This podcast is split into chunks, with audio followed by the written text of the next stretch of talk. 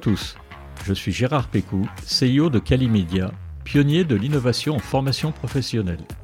Bienvenue sur Never Stop Learning, le podcast où nous accueillons des spécialistes en andragogie, psychologie cognitive et où nous abordons les technologies de pointe qui révolutionnent la formation. Bienvenue sur votre rendez-vous avec les leaders de l'apprentissage de demain. Bonjour à tous et bienvenue dans un nouvel épisode de Never Stop Learning. Aujourd'hui, nous avons préparé quelque chose d'un peu particulier pour vous. Habituellement, nos épisodes explorent les dernières tendances et idées en matière de digital learning et d'éducation, souvent à travers des interviews et des discussions approfondies. Cependant, pour cet épisode spécial de fin d'année, nous avons décidé de prendre une approche différente, une approche narrative et immersive. Nous allons plonger dans le monde des neuromythes, ces croyances populaires sur l'apprentissage et le cerveau, qui, malgré leur large diffusion, sont dépourvus de fondements scientifiques. Pour explorer ce sujet fascinant, nous avons créé une fiction éducative, une histoire scénarisée mise en scène par des acteurs-voix, incarnant des personnages dans un cadre futuriste. Je ne vous en dis pas plus et je vous laisse plonger au cœur de la démystification des neuromythes. À bientôt. Bonjour à tous, bienvenue dans notre cours de biologie du jour. J'espère que vous êtes prêts pour un voyage passionnant dans les mystères du cerveau. Salut, professeur Lumen, on est prêt. Aujourd'hui, nous allons explorer les neurosciences, un domaine qui continue de fasciner et d'évoluer. Mais avant cela, permettez-moi de vous présenter BrainPal, notre assistant d'apprentissage intelligent. Bonjour chers élèves, bienvenue dans la salle B111 pour cette belle journée. Nous sommes le mardi 9 mai 2073. Je suis BrainPal, votre guide d'apprentissage basé sur l'intelligence artificielle. Je suis ici pour enrichir votre expérience éducative avec des données interactives et des simulations immersives. Pour le sujet que nous allons traiter aujourd'hui, je vous propose de faire un bond dans le passé, une époque où l'enseignement était bien différent. Ça nous permettra d'utiliser un levier très important de l'apprentissage, l'erreur. BrainPal, pourrions-nous voyager dans une salle de classe de terminale de 2023 Bien sûr, professeur Lumen. Préparation du voyage temporel vers une salle de classe de 2023. Veuillez vous préparer à l'expérience. Lancement de la séquence Neuromythe 1.1. Nous voici dans une salle de classe typique de 2023. Vous remarquerez les tableaux noirs, les craies et les néons au plafond. C'était une époque où l'enseignement traditionnel et les méthodes d'apprentissage classiques étaient encore très répandus.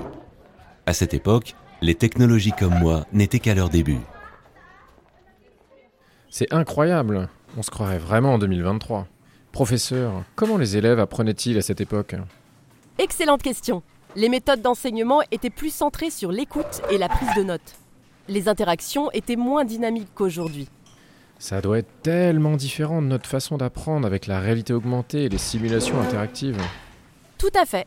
Cependant, à l'époque, il existait encore certaines techniques d'apprentissage qui étaient tirées de croyances erronées. Et c'est pourquoi il est important de comprendre les neuromythes, sur lesquels nous allons nous pencher aujourd'hui. Les neuromythes, souvent basés sur des malentendus ou des interprétations erronées des neurosciences, étaient particulièrement répandus à cette époque. Ils ont façonné de nombreuses pratiques éducatives malgré le manque de preuves scientifiques. Merci BrainPal et c'est notre objectif aujourd'hui, démystifier ces idées reçues et comprendre comment elles ont influencé l'enseignement et l'apprentissage.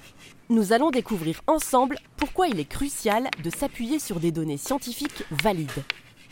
Maintenant, rentrons dans le vif du sujet. Nous allons réaliser un exercice pour comprendre comment les idées sur les styles d'apprentissage ont évolué. Je voudrais que vous vous répartissiez en trois groupes selon les styles d'apprentissage que vous pensez avoir auditif, visuel et kinesthésique. Comme vous pouvez le remarquer, trois zones se sont éclairées. La zone bleue représente les élèves auditifs, ceux qui apprennent grâce à l'écoute attentive. La zone jaune est pour les élèves visuels, qui apprennent en lisant et relisant leurs leçons. La zone verte représente les élèves kinesthésiques, qui ont besoin de mettre en œuvre leur apprentissage pour le retenir sur la durée. Je suis visuel. J'apprends mieux quand je vois des graphiques et des images. Je pense être auditif, mais je ne suis pas vraiment sûr. J'aime bien écouter, mais parfois je préfère lire aussi. Kinesthésique pour moi. J'apprends en faisant, en m'exerçant. Intéressant. Êtes-vous sûr de vos choix? Pensez-vous vraiment que ces styles définissent votre façon d'apprendre? Eh bien, nous avons débattu et chacun a exprimé ses arguments. Nous avons eu quelques doutes, mais finalement, je pense qu'on en a bien réfléchi et que tout le monde est à sa place. Brainpal, peux-tu vérifier leurs réponses? Analyse en cours. 65% visuel, 25% auditif, 10% kinesthésique. Réponse incorrecte. Je vous l'avais bien dit qu'il fallait plus de kinesthésique. Il fallait m'écouter. Vous avez tous faux, mais ce n'est pas grave. C'est un excellent moyen d'apprendre. De plus, ça va vous permettre de mieux comprendre pourquoi ce neuromythe était répandu en 2023. La première erreur était de me croire sans preuve. La science de l'apprentissage est complexe et ne peut être réduite à des catégories simplistes comme visuel, auditif ou kinesthésique. Prenez-en note. En réalité, nous utilisons tous une combinaison de ces méthodes pour apprendre. La clé est de comprendre comment et quand utiliser chaque approche. L'expérience d'apprentissage optimale résulte de l'intégration de toutes les modalités. Les étiquettes peuvent être limitantes. Donc, dire que je suis un apprenant visuel ne signifie pas que je n'apprends pas aussi par l'écoute ou l'expérience? Exactement. Vous êtes plus que juste un type d'apprenant. Vous êtes capable d'apprendre de multiples façons et c'est cette flexibilité qui est essentielle. L'erreur de catégorisation stricte des cycles d'apprentissage a été largement réfutée par les recherches en neurosciences et en psychologie éducative. Et ce fut déjà le cas à l'époque. Voici par exemple cette étude de Luc Rousseau et Jeanne Brabant-Beaulieu, parue dans la revue Neuroeducation Journal en 2020. Voici encore l'étude menée par Polly Hussman et Valerie Dean O'Loughlin dans Anatomical Sciences Education en 2020. Et c'est là que vous avez commis votre deuxième erreur. Aucun d'entre vous n'a remis en question la nécessité de se partager selon les styles d'apprentissage. Si vous vous souvenez bien de l'énoncé de l'exercice, à aucun moment je ne vous ai parlé d'une étude scientifique quelconque qui prouvait l'existence de ces styles. Mais pourtant, Brainpal a expliqué que... Brainpal ne vous a montré seulement ce que je lui ai demandé de faire. Il ne vous a pas non plus parlé d'une quelconque étude. La remise en question permanente de vos croyances est essentielle en science. Ce doit être la base même de votre apprentissage.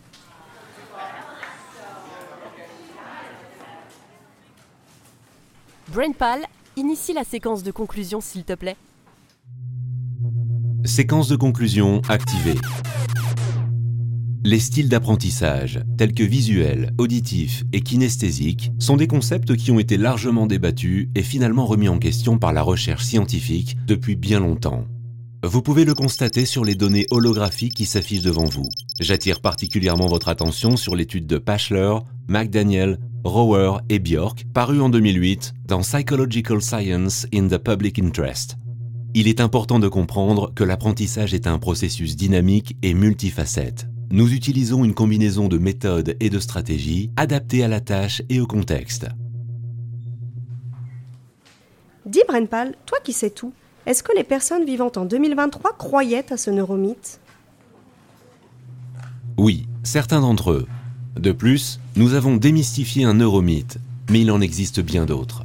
Cependant, ce sera l'objet d'une autre leçon.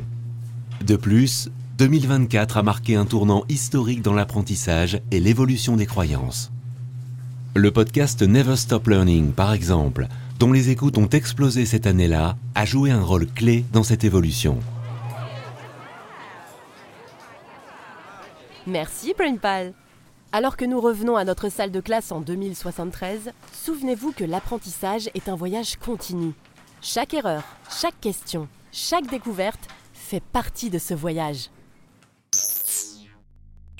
J'espère que cette leçon sur les neuromythes vous a ouvert les yeux sur l'importance de remettre en question et de valider les informations que nous recevons. Et surtout, n'oubliez pas, ne cessez jamais d'apprendre. Merci, professeur Merci, Lumen. professeur Merci, Lumen. professeur Lumen. J'espère que cet épisode spécial vous a plu. Nous aimerions vraiment avoir vos retours sur cette création. N'hésitez pas à nous contacter sur les réseaux pour nous en faire part. Je vous souhaite une excellente fin d'année pour les plus rapides d'entre vous et une merveilleuse nouvelle année si vous m'écoutez en 2024. À très vite dans Never Stop Learning.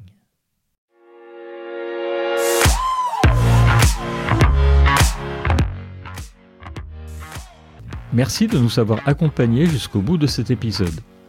Si vous l'avez aimé, partagez l'épisode et laissez-nous une bonne note suivie d'un commentaire pour nous aider à nous propulser dans les classements.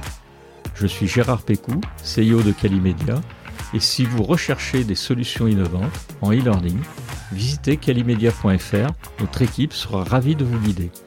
Retrouvez-nous pour le prochain épisode de Never Stop Learning pour qu'ensemble, nous ne cessions jamais d'apprendre.